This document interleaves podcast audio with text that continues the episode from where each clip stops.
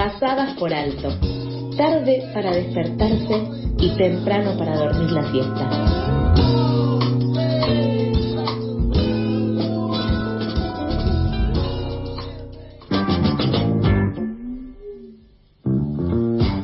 Las 8 y 33, volvemos con más noticias. Como mencionamos hoy en nuestra sección de noticias, uno de los temas principales del día y de la semana será el tratamiento del proyecto de refinanciación de la deuda con el Fondo Monetario Internacional, que esta tarde se continuará discutiendo en la Comisión de Presupuesto y Hacienda del Senado de la Nación. Sin embargo, la semana pasada este nuevo acuerdo con el FMI tuvo media sanción en la Cámara de Diputados, en donde la votación terminó con 200, 202 votos afirmativos, 37 negativos, 13 abstenciones y 4 ausencias. Además, todos fuimos testigos de la masiva movilización que se dio en la plaza del Congreso en contra de la firma de este acuerdo, seguida de la represión policial a un grupo de manifestantes. Para conversar del tema, estamos en, en comunicación con el diputado nacional por el Frente de Izquierda, Alejandro Vilca, que tuvo la amabilidad de atendernos esta mañana. Hola Alejandro, ¿cómo estás? ¿Qué tal? Muy buenos días. Un saludo a todo el equipo ahí en el estudio y a toda la audiencia. Muchas gracias. Eh, Lautaro te habla y quería saber, más allá de que este acuerdo ya pasó por diputados y que sabemos que desde el Frente de Izquierda y de los trabajadores se votó en contra, quería saber cuáles son los principales puntos por los cuales no están de acuerdo con el tratado con el FMI y cuál sería la opción que ustedes proponen. Mira, en, principio nosotros creemos que esto es una hipoteca ¿no? para, para lo que es el, país y para los próximos como mínimo 10 años. ¿no? Digo, para que la gente por ahí comprenda, esto es un refinanciamiento, o sea, se está pagando deuda con otra deuda, se está pateando para adelante. Pero para poder acceder a este refinanciamiento son muy importantes las condiciones que impone el Fondo Monetario Internacional, ¿no? Primero, desde lo que es la reducción del déficit fiscal, y cuando hablamos de esto, es el achicamiento del gasto social, eh, en, el sistema previsional, salarial, eh, eso, digamos, en una escala que va a ser cada vez más decreciente hacia el 2026. Otro aspecto es eh, el inflacionario ya eh, este acuerdo plantea una inflación bastante alta, no solamente eh, elevar el valor del dólar a lo que es el dólar blue, digamos, o conocido en el mercado, es eh, seguir aumentando el valor del dólar y a la vez la tasa de interés de los bancos. O sea, vos vas a, a querer comprar, no sé, cualquier comerciante, una heladera, un freezer para aumentar su negocio, va a ser carísimo poder acceder a un crédito, ¿no? Ellos lo llaman tasa positiva.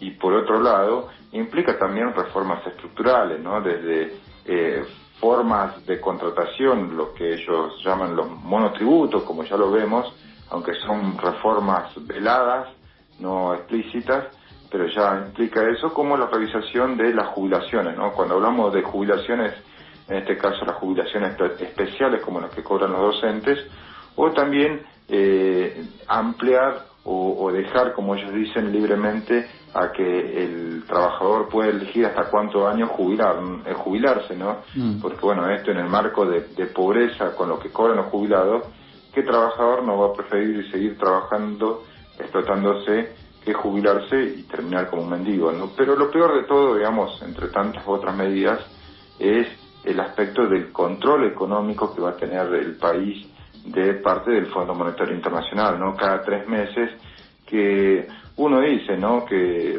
si, si no hay acuerdo hay default, bueno, nosotros vamos a estar cada tres meses dependiendo de que no apruebe o no eh, la política económica el Fondo Monetario Internacional, si no, no nos pasa la cuota que corresponde para el refinanciamiento. O sea, vamos a estar en un permanente, eh, digamos, miedo con la soga en el cuello cada vez que el Fondo Monetario revise o no las cuentas de, del país, si cumple o no. Entonces eso es un condicionamiento y como nosotros decimos, ¿no? Se está creando un virreinato del Fondo Monetario Internacional y eso no lo podemos permitir, por eso nuestro eh, duro rechazo no solamente dentro de la Cámara, sino eh, afuera, ¿no? En la movilización. Buenas Alejandro, ¿cómo estás? Te saluda Toto. Eh, ¿Qué tal Toto? Buenos días. Buenos días. Con todas estas cosas que planteaba, uno estima que es por eso que actualmente hay una fuerte ruptura interna en el frente de todos. Quería saber qué reflexión te deja esta ruptura que se está dando dentro del propio gobierno de cara a la votación. Mira, primero creo que ratifica lo que nosotros veníamos sosteniendo de que es una deuda fraudulenta. Hay que, hay que ver de que acá se está honrando la estafa económica que hizo el gobierno de Mauricio Macri, ¿no? Estos 44 mil millones de dólares que entraron por una ventana y salieron por otra para que se beneficien sus amigos banqueros y especuladores financieros, los que fugan los dólares, y que eso no vino ni siquiera a construir una escuela, un aula, nada. Entonces, obviamente es una estafa y que se esté honrando, creo que ha metido mucha crisis al gobierno al oficialismo, pero también ha, eh, ha mostrado de que este programa económico o este eh, acuerdo va a implicar un duro ajuste, ¿no? En el cual eh, son pocos los que se animan a, a, firmar, o por lo menos aquellos sectores de derecha que son los que realmente terminaron cerrando, ¿no? Verlo a Massa, a Gerardo Morales, a la coalición cívica de Carrió, fueron los principales impulsores de que se cierre este, nuevo, este acuerdo, dándole la gran mayoría de los votos al oficialismo, ¿no? Y un sector que, como te digo, ¿no? El, eh, el, sector kirchnerista, que a pesar que votó en contra, no hizo nada, nada, nada por oponerse, ¿no? Ni siquiera en las comisiones donde tenían ellos diputados, sacaron a sus diputados para que ingresen otros diputados que sí estaban a favor del acuerdo. Entonces, fue una eh, una defensa pasiva eh, o un voto negativo pasivo que para nada es consecuente como sí lo marcamos nosotros el Frente de Izquierda, ¿no? de hace tiempo movilizándonos y dando una férrea pelea ¿no? dentro del Congreso. Y siguiendo con esto, desde el Frente de Izquierda, ¿están pensando en alguna iniciativa concreta a presentar que, que se pueda hacer frente a esta situación? Mira, nosotros hicimos ya presentaciones para primero para que se investiguen, ¿no? Los fraudes creo que no se pagan, pero también tienen que haber culpables, ¿no? Entonces, en ese sentido nosotros hicimos presentaciones eh, para que se investigue la deuda hasta, o sea, y hasta tanto no se pague, ¿no? Eh, de hecho, ayer hicimos una audiencia en el Congreso con investigadores, bueno, como Eric Toussaint, entre otros eh, académicos que estudian la deuda, y bueno, el, el, el estudio de la deuda, la verdad que quedó claro que es un fraude desde el inicio, ¿no? Desde la dictadura militar hasta ahora, y por eso eh, también, ¿no? El carácter odioso de la deuda, como es un, se lo califica legalmente, que es una cadena colonial del Fondo Monetario Internacional para poner de rodillas al país a los a los intereses ¿no? de, de los grandes países imperialistas. Entonces, ante eso es nuestro eh, nuestro rechazo, ¿no? Pero también el, desconocimiento soberano, porque creemos, ¿no? Que la prioridad, y creo que en esto vamos a conseguir, tienen que ser las necesidades sociales, ¿no? Terminar con la pobreza, la desocupación, salario digno para nuestros jubilados. En ese sentido es que va nuestra negativa y plantear que existe otra salida y no es eh, el FMI o el caos, sino que existe una salida que es para el pueblo, no trabajador. Alejandro, la semana pasada cuando se trató en Congreso el proyecto, hubo una fuerte movilización en la puerta y que tuvo bueno repercusiones por más allá de la movilización también. Eh, ¿Qué reflexión les deja la movilización que se dio contra el FMI y también la repercusión mediática que tuvo la misma?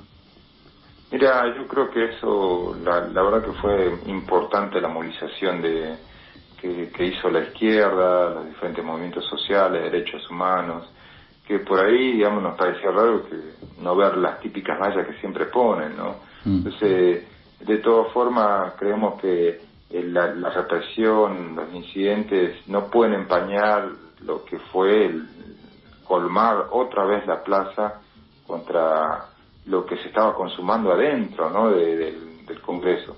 Por ahí muchos medios tratan de darle más, eh, digamos, más prensa o, demonizar a los que nos manifestamos contra el Fondo Monetario Internacional y no contra aquellos los que están votando para para arrodillar al país frente a estos intereses, ¿no? Por eso es que nosotros no queremos ser parte de ese arco político y quitarle mérito a esa movilización más allá de los, incidentes y la represión que hubo de la policía, ¿no? Desmedida, pero que eh, no se puede desmerecer esto, ¿no? La, movilización del repudio de, un importante sector que viene denunciando eh, a estos entregadores ¿no? del país, que son tanto el oficialismo, Juntos por el Cambio y, todo ese séquito de, sectores ¿no?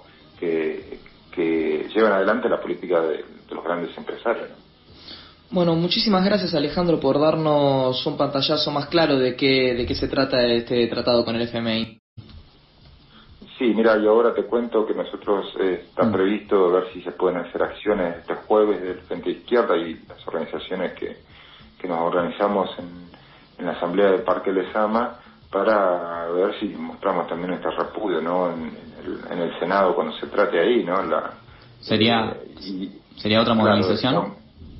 Estamos viendo eso, todavía restan algunas reuniones para coordinar qué es lo que se vaya a llevar adelante, ¿no? Pero lo que sí ya vemos como novedad es que Juntos por el Cambio está poniendo como condición de que no haya retención a a los grandes exportadores, ¿no? que como vos sabés están aumentando hoy los precios a precio dólar, mm. importación, eh, están pidiendo que no les retengan nada a cambio del voto positivo al acuerdo, ¿no? un chantaje permanente a favor de los empresarios. Entonces, digo, vemos ahí el, carácter, ¿no? Eh, eh, digamos, casi de defensa permanente de los ricos, de los grandes intereses, que poner por delante eh, hoy la carestía de vida ¿no? y la canasta familiar de, los trabajadores que cada vez más eh, está pulverizada.